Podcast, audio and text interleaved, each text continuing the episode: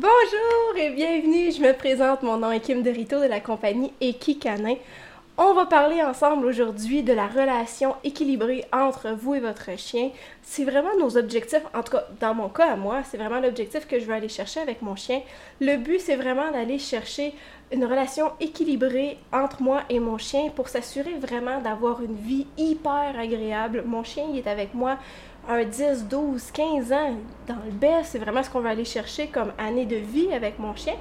Puis j'aimerais être capable d'avoir quelque chose d'agréable, quelque chose de le fun, autant pour lui, autant pour moi. Puis de ne pas avoir à subir certaines situations, des fois qu'avec les années, on va se croiser les doigts, on va endurer certaines choses, puis de sa part à lui, bon, ils vont subir certaines affaires parce que, bon, c'est moi qui ne l'écoute pas assez ou on s'entend pas super bien, la relation n'est pas super. Alors, mon objectif aujourd'hui, c'est de vous faire réaliser certaines petites clés, certaines petites choses pour qu'on soit en mesure vraiment de mettre le doigt sur le bobo s'il y en a, ou de voir peut-être des fois on réalise que, bon, j'endure des fois des choses que je ne devrais peut-être pas, puis bon, ma situation peut-être avec mon chien n'est pas super au top, puis il y aurait peut-être place à amélioration je peux vous dire que toute relation avec les chiens a place à amélioration.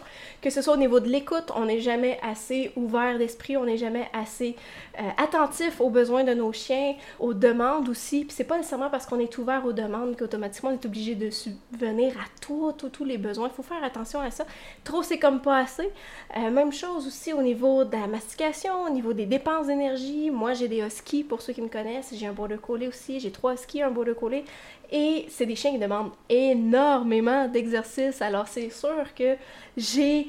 Là, aujourd'hui, mes, mes, deux plus vieux sont rendus à 13 ans. Fait que les demandes ne sont plus les mêmes qu'elles étaient avant. Mais c'est sûr et certain qu'à la base, quand ils étaient jeunes, c'est sûr que je leur en donnais beaucoup plus que j'en donne aujourd'hui à 13 ans. C'est rendu des retraités de la vie. mais on fait encore plein d'activités. C'est super le fun. Mais bien entendu, c'est sûr que dans leur jeune temps, ils en demandaient. Mais j'en ai pas fait non plus des athlètes parce que je voulais pas un athlète. Alors, c'est tous des petits détails super importants. Je vais subvenir à ses besoins, mais sans trop en donner. N'oubliez pas que si vous créez un athlète, vous avez un chien qui demande 6-8 heures d'exercice par jour pour être capable d'être plus calme dans la maison et même des fois, même encore. Si on crée un athlète, il faut continuer à l'entretenir, cet athlète-là. Alors, c'est sûr et certain qu'aujourd'hui, on va parler de cette relation-là. On va parler de ses besoins aussi de notre chien. Chaque chien est différent. J'ai trois huskies, j'en ai pas un qui fait la demande pareil. J'ai pas euh, j'ai ma border collie aussi qui demande énormément aussi. Puis c'est normal, c'est correct. La seule chose, c'est que je veux pas être obligée de passer 6, 8, 10 heures à dépenser mon, mon border collie ou mes huskies pour qu'ils soient bien dans leur tête. Oubliez pas que si on crée le cardio, le chien va toujours en redemander. Il y a des races qui sont prêts à travailler ça des 6-8 heures d'affilée. Alors, ceux qui me disent, Kim, je fais 3 heures d'exercice par jour à mon chien, défoulement au niveau de la mastication, défoulement physique, défoulement mental, vous faites vraiment, c'est vraiment très bien ce que vous faites, là. Vraiment, c'est excellent. Fait qu'il y a une part de choses qui est importante à donner à votre chien selon son, besoin, sa demande. Puis il y a une partie aussi qu'à un moment donné, il faut faire, OK, là, on va aller faire, on va travailler un petit peu plus ta relaxation. Parce que ça aussi, il faut faire attention à ça. C'est un, un point qui est super important. Faut pas laisser nos chiens toujours dans la surstimulation. C'est important aussi, autant pour nous que pour le chien, apprendre aussi à ne rien faire. Oui, c'est moi qui dis ça. Apprendre à ne rien faire. C'est pas toujours évident, je vous l'accorde. Le chien, c'est la même chose. Moi qui est quelqu'un qui est toujours sur le mode une patte sur un autre, let's go, on emmène des projets, let's go, je suis hyper volontaire pour faire toujours plein de choses. Mais il y a des moments aussi qu'il faut apprendre à se poser, être capable de se relaxer. C'est très bien pour la tête. Le chien, c'est la même chose. C'est bien dans son corps de dépenser son énergie, mais c'est aussi bien aussi de prendre du recul, prendre un moment où est-ce qu'on peut se détendre, relaxer sans rester dans la stimulation. Là, on parle par exemple si on va dans un parc, est-ce que vous êtes capable d'emmener votre chien dans un parc en laisse, vous emmenez une chaise vous installer sur une chaise et ne rien faire pendant une demi-heure. Est-ce que vous êtes capable de le faire sans nécessairement emmener une balle, un os, un jouet, quelque chose à mâchouiller, un jeu interactif ou quoi que ce soit? Rien de tout ça. Comme si vous auriez, comme si vous étiez dans une salle d'attente, par exemple. Le but, c'est vraiment d'être capable d'apprendre à son chien à ne rien faire pendant X nombre de temps. Est-ce que vous êtes capable de le faire? Je suis hyper curieuse. Vous pouvez m'écrire, j'aime ça, j'aime vraiment vous lire, là, pour vrai. Vous pouvez vous inscrire sur notre infolette, vous allez avoir plein d'informations par rapport à ça, mais j'aimerais ça avoir un petit peu plus d'informations. Écrivez-moi en commentaire, je suis hyper curieuse. Vous pouvez m'envoyer un courriel aussi. Est-ce que vous êtes capable de faire en sorte de ne rien faire, autant pour vous que votre chien? mais d'être capable d'avoir un time-out, ce que j'appelle dans mes cours, pour apprendre à votre chien à ne rien faire. C'est important. Alors, si par exemple je m'installe, j'ai mon chien en laisse, bien entendu, le but c'est de l'avoir en laisse, puis je l'observe. Si votre chien est en, train de sentir le sol, il est en train de s'occuper, il est en train de faire quelque chose. Oui, pour vous, vous vous dites, ben, on fait rien de particulier, mon chien il est assis ou mon chien il est là, il n'y a pas d'os, il n'y a pas de balle, il n'y a rien, on fait rien. Fait que pour moi, mon chien fait rien. Non, en fait, si votre chien il s'utilise de son nez pour trouver des odeurs, trouver des choses à grignoter, peu importe, il est dans une action, il est en train de faire quelque chose. Il n'est pas en mode relaxation. Le but de l'exercice, c'est toujours d'apprendre à votre chien à se détendre puis d'apprendre à ne rien faire. Et ce, sans l'obliger. Si vous, je vous entends me dire, Kim, ben moi, je, il est capable, je lui demande de se coucher sur son tapis, euh, puis de rester là, il va, il va rester couché là. Oui, mais il est dans l'obligation de le faire. Et souvent, si on échange ça avec des gâteries, on échange ça avec du jeu, ben automatiquement, votre chien va être sur le mode je le fais parce que je vais obtenir quelque chose de payant. Alors, le chien se met en mode mission. Il n'est pas du tout en mode relaxation. Fait que c'est deux choses totalement différentes. Le but, c'est d'apprendre à votre chien à ne rien faire et que ça vienne de lui-même. oh mon Dieu, c'est quoi ça? Oui! Le but, c'est vraiment d'apprendre à votre chien à ne rien faire volontairement. Que le cortisol, si vous avez un chien moindrement un peu nerveux, un peu anxieux, si moindrement le cortisol, qui est un hormone de stress dans le corps du chien, si moindrement ça commence à augmenter ça, est-ce que je suis capable de le redescendre et sans forcer la game nécessairement, sans demander à mon chien assis, couche, reste. Là, on est en mission. Moi, je veux vraiment prendre à mon chien, est-ce qu'il est capable de se descendre, de se calmer tout seul, volontairement, tout simplement? Alors, mon but, si le fait que je l'ai en laisse, mon chien sans rien dire, sans avoir d'objet autour pour le stimuler, est-ce que je suis capable d'avoir mon time-out? Est-ce que je suis capable d'avoir un chien qui se détend de lui-même? Alors, le but, c'est de programmer, on en parle dans mes formations, de calculer combien de temps ça prend avant que mon chien se détende. 5 minutes, 15 minutes, plus que ça encore. Puis quand on parle de se détendre, est-ce que votre chien est assis volontairement? Est-ce que c'est vous qui lui avez demandé de s'asseoir? Est-ce que c'est lui qui s'est assis de lui-même? C'est deux choses hyper différentes, puis ça a un impact, ça a une importance. Si par exemple mon chien se couche de lui-même, ça c'est encore plus intéressant. Fait qu'il y a plusieurs critères pour être capable d'apprendre à son chien à se détendre. Bien entendu, les chiens qui sont tendance à être plus anxieux, plus nerveux, plus peureux, ils vont être plus actifs, vont être plus à la recherche de choses, ils vont plus chigner, ils vont plus japper, ils vont venir vous inciter aussi, ils vont vous demander de bouger, ils vont vous demander de faire des choses, quand en réalité, le but, c'est de se détendre, mais le chien, vu que c'est quelque chose qu'on n'a peut-être jamais vraiment pratiqué, le chien va tomber sur le mode stress ou le mode OK, il faut que je fasse quelque chose. Fait que je vais me retourner vers mon humain et je vais aller mettre des points de pression sur mon humain pour lui faire comprendre Come on, let's go, on fait rien, c'est vraiment triste comme situation. Alors le but c'est vraiment d'apprendre à votre chien que oui, je peux comprendre, c'est pas une situation que tu aimes vraiment, mais le but c'est d'apprendre à se détendre. Fait des fois, juste le faire dans la maison, on vit déjà quelque chose, une situation déjà assez intense. Le fait de le vivre dans la cour extérieure ou la cour avant, peu importe, où est-ce qu'il va avoir plus de mouvement, plus de distraction, plus d'odeur, votre chien va être en stimulation, là aussi, il y a quelque chose à faire.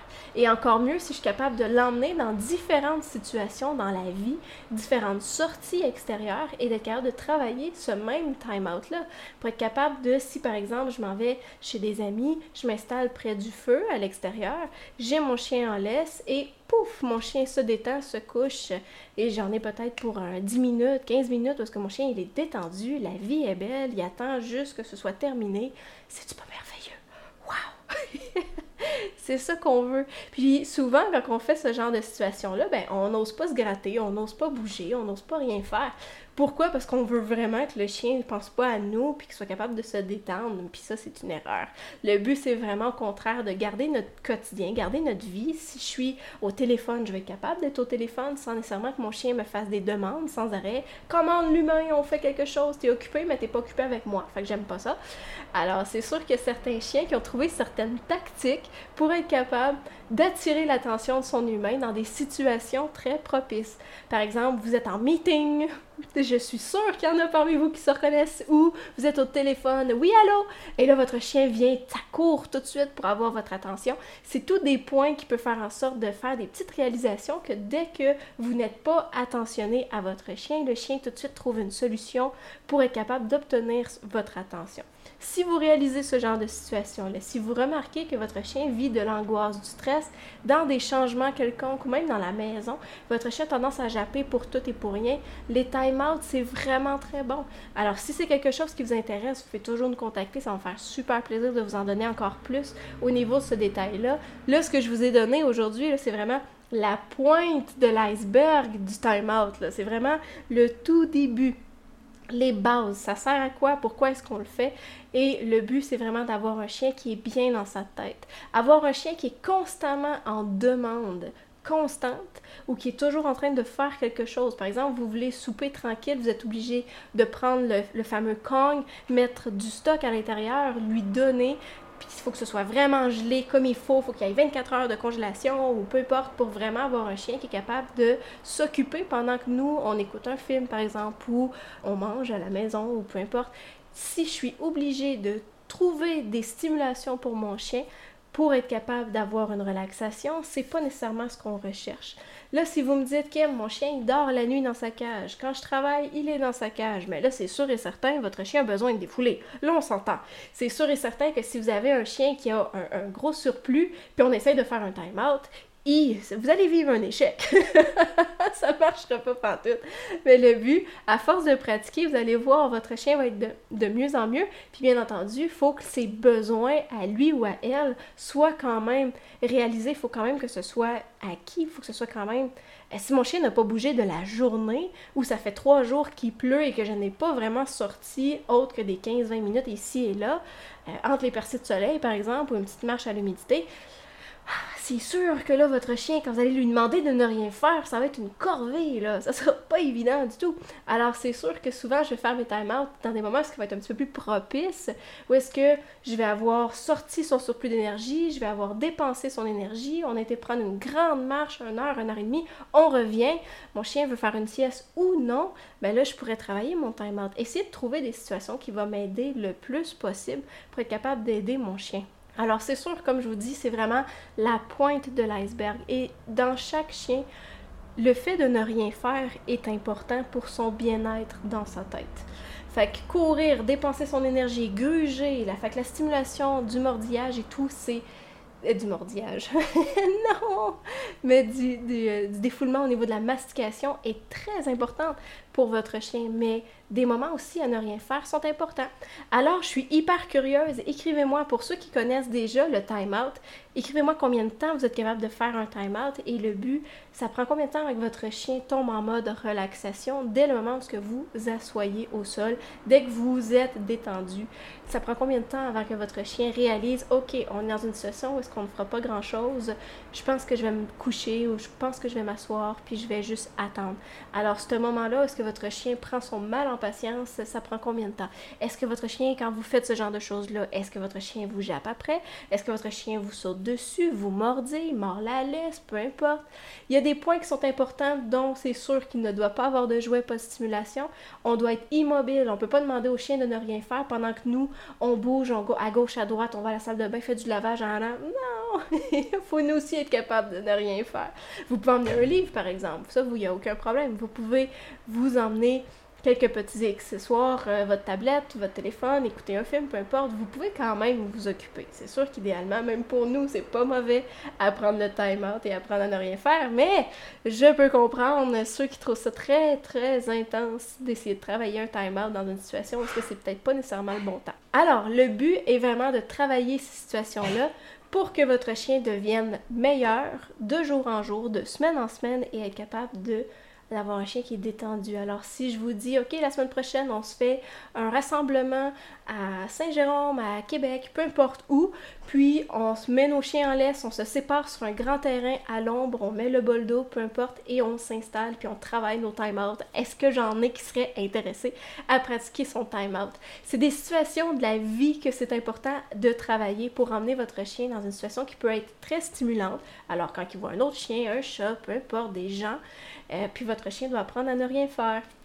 Je suis hyper curieuse, alors écrivez-moi. Je, je veux savoir, est-ce que vous avez déjà pratiqué votre time-out? Si oui, comment ça se passe? Est-ce que vous avez réalisé dans la maison? L'avez-vous réalisé à l'extérieur? Si oui, où? Dans quelle situation? Est-ce que vous avez eu quelques difficultés? Est-ce que votre chien a réalisé bien son time-out? Combien de temps ça a duré aussi? Je suis hyper curieuse. Alors écrivez-moi, je, je veux vraiment vous lire, puis on regarde ça ensemble. Si vous avez des situations, est-ce que vous dites, OK, je pense que le time-out serait une bonne situation pour mon chien? pour être capable de travailler son anxiété, par exemple, écrivez-moi, ça va me faire super plaisir. On donne des cours même à distance, peu importe ce que vous êtes. Je suis en mesure de vous aider. On s'est monté des plans exprès pour vous accompagner, peu importe où est-ce que vous êtes. Alors ne vous gênez surtout pas. Pour ceux qui veulent s'abonner, on clique, on, nous suit, ça va me faire super plaisir. Écrivez-moi s'il y a des sujets aussi que vous aimeriez qu'on parle. Écrivez-moi sur notre site internet equicanin.com. On va pouvoir être en mesure d'élaborer certains plans ensemble. Vous pouvez vous inscrire à l'infolettre aussi. Comme ça, vous allez aux nouvelles de tout ce qui se peut se passer, les événements, les podcasts en particulier. S'il y a des choses aussi qu'on on ouvre des nouveautés ou quoi que ce soit, écrivez-nous, on va pouvoir regarder ça. Puis par l'infolette, vous allez recevoir certaines alertes que vous allez pouvoir avoir accès. J'adore. fait que si vous êtes intéressé d'en savoir plus, écrivez-nous. Puis sinon, on se revoit dans une prochaine vidéo. Bye!